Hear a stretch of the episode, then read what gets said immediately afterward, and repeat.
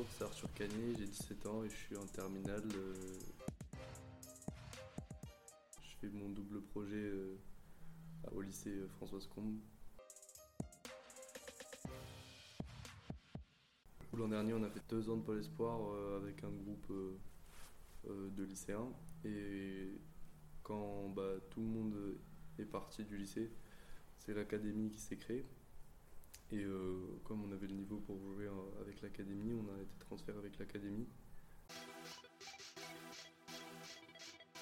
Et comment fais-tu justement pour mener ce double projet, tes études et le beach volley euh C'est un emploi du temps qu'il faut réussir à garder, être plutôt stable dans la semaine.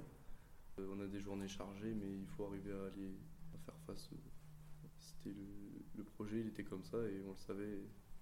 Et c'est pas trop dur justement, enfin t'as 17 ans, t'es un adolescent, enfin t'as ta vie à côté, c'est pas trop dur de voir tes copains des fois sortir ou quoi et toi faire des concessions pour le Mm. beach volley, c'est pas trop dur? Ouais, bah, pour l'instant, euh, vu euh, mon âge, ça n'a pas pris euh, autant d'ampleur que ceux qui ont 25 ans. Donc du coup, je peux me permettre d'aller voir mes copains et, et d'avoir d'autres activités à côté, hors que le beach. Euh, mais c'est sûr que plus on va avancer, et plus ça va devenir sérieux et plus ça va prendre de place. Mais pour l'instant, euh, on a le moins bon équilibre euh, entre la vie dans tous les jours, l'école et le beach. Donc ça va, c'est cool. L'année dernière, tu étais au Pôle Espoir et là maintenant tu es à l'académie. En suivant un peu ton parcours, tu as énormément évolué, que ça soit enfin, surtout au niveau du beach volley. Est-ce que tu te sens toi mentalement et physiquement aussi évoluer Ouais, c'est clair. Autant dans le beach que dans la vie de tous les jours, je me sens bien plus euh, à l'aise et je me sens bien plus posé. Et c'est cool parce qu'avant j'étais un peu euh, électrique qui faisait tout. Mais avec euh, l'expérience euh, du beach volley et tous les voyages et, tous les entraînements et tout ça, avec l'âge aussi, je suis bien plus stable dans ma tête et dans la vie de tous les jours. Donc euh, ça a un impact dans mon jeu et aussi euh, dans ce que je fais dans la vie. Quoi. Donc le beach volley t'a aidé à te construire en tant que en tant qu'adulte, futur Ouais, adulte. Ouais, c'est clair. Après, je pense qu'il n'y a pas tout le monde qui a la chance euh, à 16 ou 17 ans de- d'avoir fait tout ce que j'ai fait en- sportivement dans le beach. Du coup, bah, c'est sûr que ça aide beaucoup. Après, c'est sûr que si j'avais pas fait toutes les compétitions internationales, toutes les compétitions nationales et tout, j'aurais pas. Je, serais beaucoup moins évolué que maintenant. Mais, euh, mais j'en ai conscience et je suis, je suis très content euh, d'avoir fait tout ce que j'ai fait. Puis voilà. Bah, c'est sûr qu'à 17 ans, euh, faire ton parcours, ça, ça peut faire rêver euh, bah, les futures générations de beachers, ceux qui sont actuellement au pôle.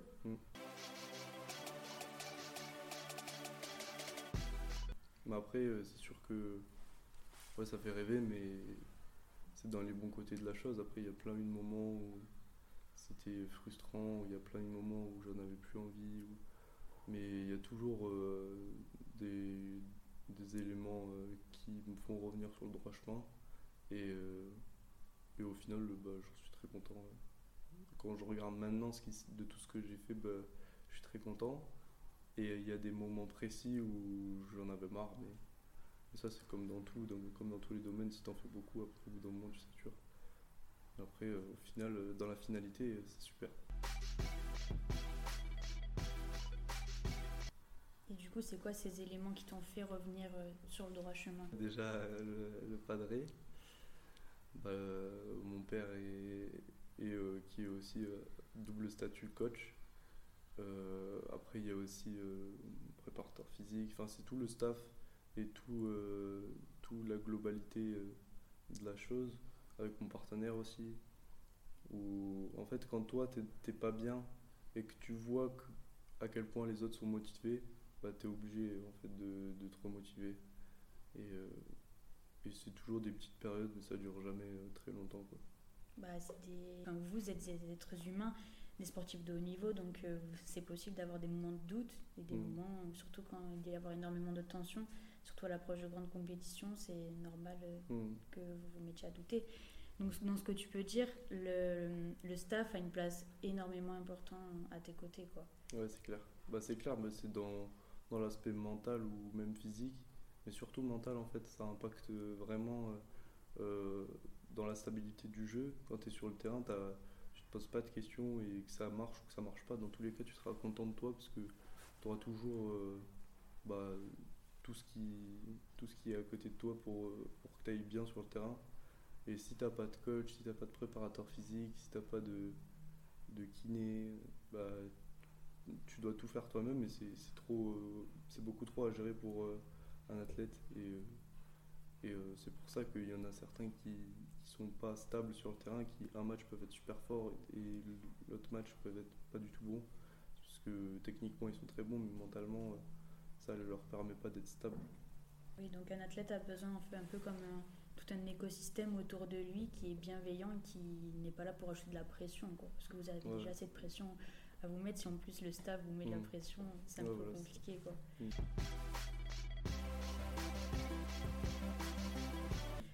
ton entraîneur, c'est aussi ton père. comment tu vis ce, positionnement? Moi, personnellement, euh, ça a toujours marché comme ça depuis que je suis tout petit. Donc, euh, bah, maintenant, aujourd'hui, ça me choque pas et moi, je suis très content.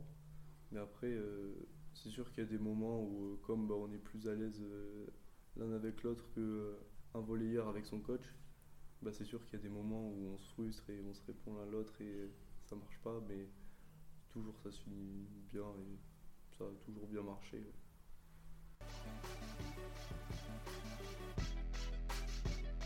L'année dernière, euh, quand tu étais au pôle, tu avais des séances de préparation mentale. Est-ce que pour toi, euh, elles t'ont servi ces, euh, ces, séances? Et en quoi elles t'ont servi? Ouais, bah ouais, bah, toutes les préparations mentales, elles te servent à mieux, bon, bah, après mentalement quoi. Et c'est plein de, petits détails que tu te dis, ah ouais, c'est vrai que ça, des fois, je me le fais mais sans vraiment t'en rendre compte. Par exemple, je pense à l'imagerie positive. Quand avant de faire un service, par exemple, bah, tu t'imagines bien le réussir et après tu le fais et tu le réussis. Mais il y a des petits trucs comme ça que tu te dis euh, Ah ouais, c'est vrai, si je le ferais plus souvent, ça pourrait peut-être plus marcher. Ou la routine de service, ou même la routine pour tout. Euh. Il y a plein de, petits trucs qui, euh, qui t'aident dans le jeu et qu'on voit pas forcément quand on regarde un match à la télé. On se dit pas Ah ouais, c'est vrai qu'il a fait ça. Donc c'est tous les à côté en fait du, du, jeu. Ça te permet un peu de mettre des mots sur euh, ce que tu vis en fait, de mm. mieux comprendre. Ouais c'est ça. Il y, a des, y, a des, trucs que je fais des fois, je pensais pas que ça avait un nom, bah, au final euh, je l'ai appris euh, en préparation mentale et je l'ai perfectionné. Il y a plein de petits trucs qui s'ajoutent au jeu qui au final font une grande, un grand détail et qui bah, fait la différence sur des matchs.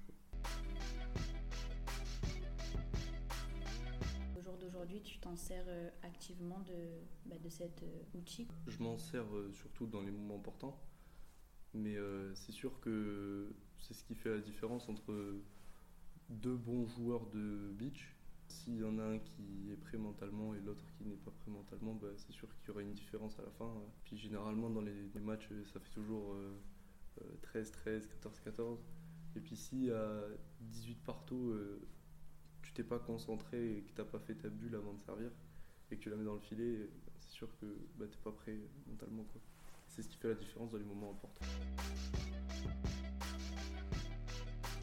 Il y a l'aspect médiatique aussi qui, euh, qui, rentre en jeu. Plus euh, tu gagnes des matchs, plus tu gagnes des tournois, et plus finalement euh, tu t'es rendu compte après les championnats du monde qu'il y a une grosse sollicitation qui est arrivée d'un coup. Si je te montre ça, qu'est-ce que qu'est-ce que t'en dis toi en fait? Ça c'était il y a un an. Bah, moi, cette interview, j'ai plus le sentiment que c'était avant avant la tempête quoi, enfin la tempête de positive. C'est au moment où bah, tout était calme, on n'avait rien fait, personne ne connaissait. Et on avait fait euh, un journaliste pour nous interviewer euh, sur euh, qu'est-ce qu'on voulait faire plus tard, les espoirs, nanana, mais rien n'était sûr en fait parce qu'on n'avait rien fait. Mais bah, au final, ça s'est bien passé. Et du coup, ça t'a permis de commencer à t'apprendre un peu à, discuter avec les journalistes et essayer d'expliquer un peu ce que tu fais. Devant le micro aussi. Et à bien parler devant la caméra. Que ce soit la grosse caméra ou un téléphone, avec toutes ces interviews, même depuis tout petit, euh, ça aide parce que quand du coup maintenant euh, il y a une story ou, juste euh, un interview, parce que là il y en a eu beaucoup avec les championnats du monde, bah, tu es bien plus à l'aise. Non, il va falloir le faire en anglais ça maintenant. Il y a eu la saison qui s'est commencé et euh, d'abord il y a eu ça. Ça c'est Série A à Montbéliard. C'est notre première, euh, notre première perf, une des premières euh, grosses compétitions de la saison.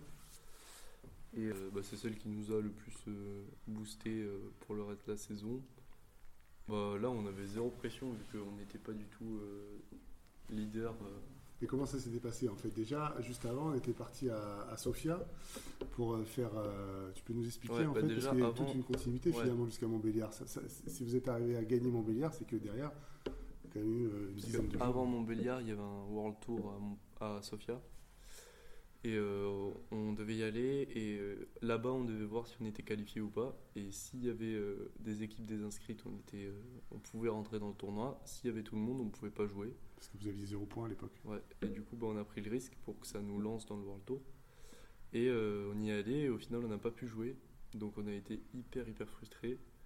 Mais on a décidé de rester et de, continuer euh, le temps euh, qui était prévu d'être à Sofia pour faire un stage avec euh, bah, toutes les équipes éliminées et même celles qui avaient fait comme nous, qui étaient venues mais qui ne pouvaient pas jouer. Et je pense que bah, ça a une- plein de petites frustrations comme ça dans la saison d'hi- d'hiver ou, comme à Sofia. Ça qui a fait que bah, on a Montbéliard en étant sans pression, quoi, serein. Que on est déjà arrivé sur un tournoi et pas pouvoir jouer, euh, c'est déjà hyper frustrant. Donc quand tu arrives et que tu peux jouer, bah, c'est déjà cool. Quoi. Vous étiez passé par les qualifications quand même. Ouais. C'était, euh, vous aviez zéro point aussi. Et donc, qu'est-ce qui s'est passé? Qualification? Bah, qualification et après euh, à chaque, euh, chaque match euh, c'était une nouvelle équipe et bah, on défilait et à chaque fois on se disait qu'il y avait rien à perdre. C'est surtout en qualif qu'on se mettait la pression, on avait mal joué, on a failli perdre. Mais après dès qu'on a passé les qualifs, après euh, ça a déroulé et après euh, de match en match on, on était surpris. Je pensais même pas qu'on allait passer les cartes. Et au final on a gagné, après on a tombé en, demi contre Arnaud Loiseau et un Hollandais euh, qui jouait avec Varanhorst. euh, on a gagné, ça aussi on n'y croyait pas. Et après on tombe contre Calvin et on joue, on, on se dit on a une médaille, on s'en fiche. On a gagné, bah, ça aussi on n'y croyait pas et au final tout s'est bien passé.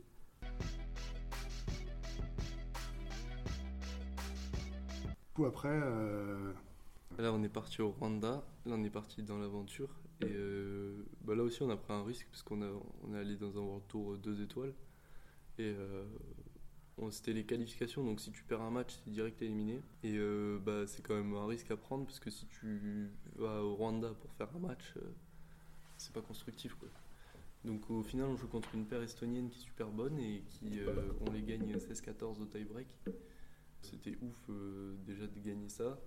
Après, on rentre dans le main draw et on joue contre une équipe américaine euh, qui est favorite et qui a fini deuxième super forte, mais qu'on a failli faire douter. On a perdu 21-19.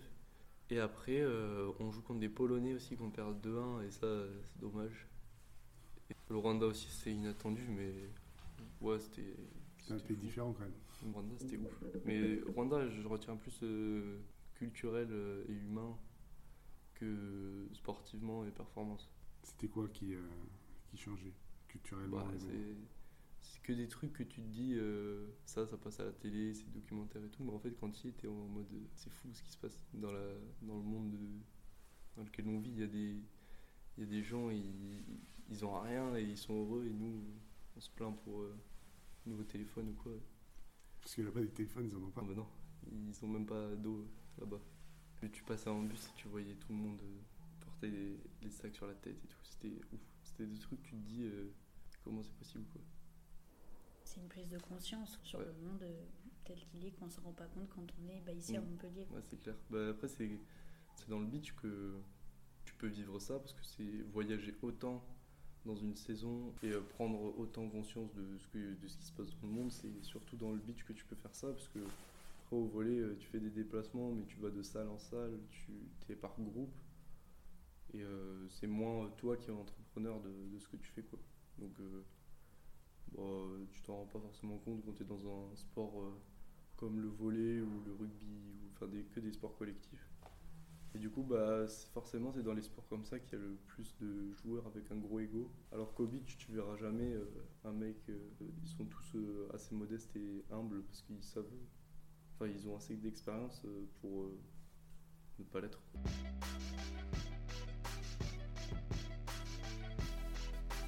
Je sais pas si tu t'en rappelles, mais c'est- c'était pendant le, le confinement. Bon, bah ouais, c'était période là que j'ai le progressé le plus en soi. Voilà, Parce qu'avant, j'étais un peu euh, comme tout le monde, euh, pas, pas, euh, qui sortait pas de la norme, quoi. Et à partir du confinement, bah, c'est là où tout le monde est resté chez soi et personne s'est entraîné.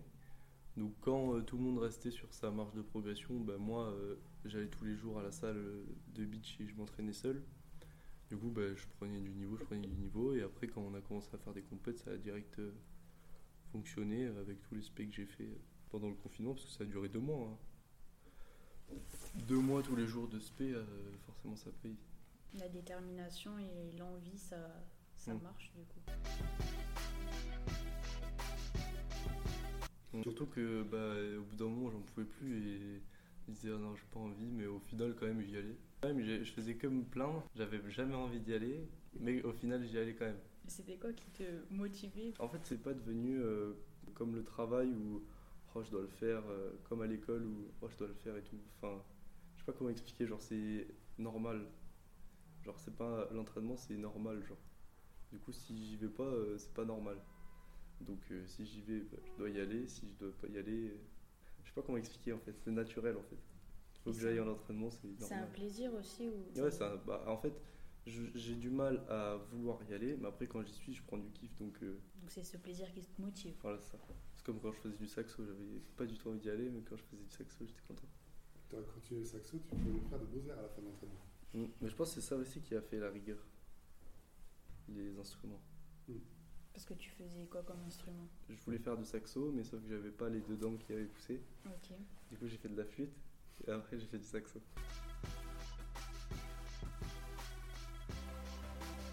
Mais je pense que les instruments, c'est bien euh, d'en faire euh, quand t'es petit parce que ça t'apprend vraiment à être euh, rigoureux sur. Quand tu veux faire un morceau ou quoi, tu, tu dois être vraiment focus et concentré. Du coup, quand t'es petit, faire un ou deux ans de- d'un instrument, n'importe lequel, c'est bien après pour le sport, je trouve. Et pourquoi avoir arrêté Et je préfère le sport surtout, c'est trop passif. Le... Oui. T'étais trop, t'as- trop- t'avais trop besoin de dépenser de J'étais l'énergie. trop euh, hyperactif. quoi. Quand j'étais petit, je faisais 3 ou 4 sports par semaine. Mais là, ça s'est calmé avec l'âge. Ouais, ouais. Bah, je pense que c'est le beach avec euh, toutes les expériences et tout. euh, je suis plus posé quoi.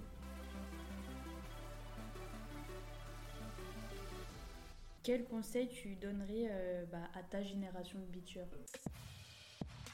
Je pense que le, le plus important, euh, je pense que c'est de pas, ouais, de pas s'entraîner physiquement, mentalement ou dans les moments euh, donnés. En faire plus malgré ce qui t'est donné. Euh, on te dit tu fais ça, bah, à côté tu vas faire encore plus ou à côté. Bon, déjà ça c'est côté technique, mais après sinon côté mental, je dirais euh, de jamais euh, penser que c'est fini, même quand tu crois vraiment que c'est fini il y a 20, 15, bah, comme les Hollandais. En, en Hollande, on avait fait un World Tour, c'était les huitièmes de finale. Il y avait 20-15 pour les Hollandais et on gagne 22-20. Et euh, je, passe au service, je prends deux fois la bande, elle passe juste derrière le filet. Après, euh, c'était un petit, il faisait que monter en première. Il montait en première, je la défendais, je marquais le point, ça s'arrêtait pas. On se dit, mais comment on va pas gagner quand même euh, 20-18, 20-19. Et après, on, on remonte, on remonte et on gagne. Et du coup, bah, au final, ça, ça s'est passé plein de fois. Plein de fois, on est mené de 3-4 points et après, on remonte, on gagne. Donc je pense que c'est vraiment euh, de jamais penser que c'est fini et toujours jouer jusqu'au bout parce que dans tous les cas que tu perdes ou tu gagnes, tu seras toujours content de toi euh, si tu arrives à, à jamais relâcher euh, ton niveau de jeu.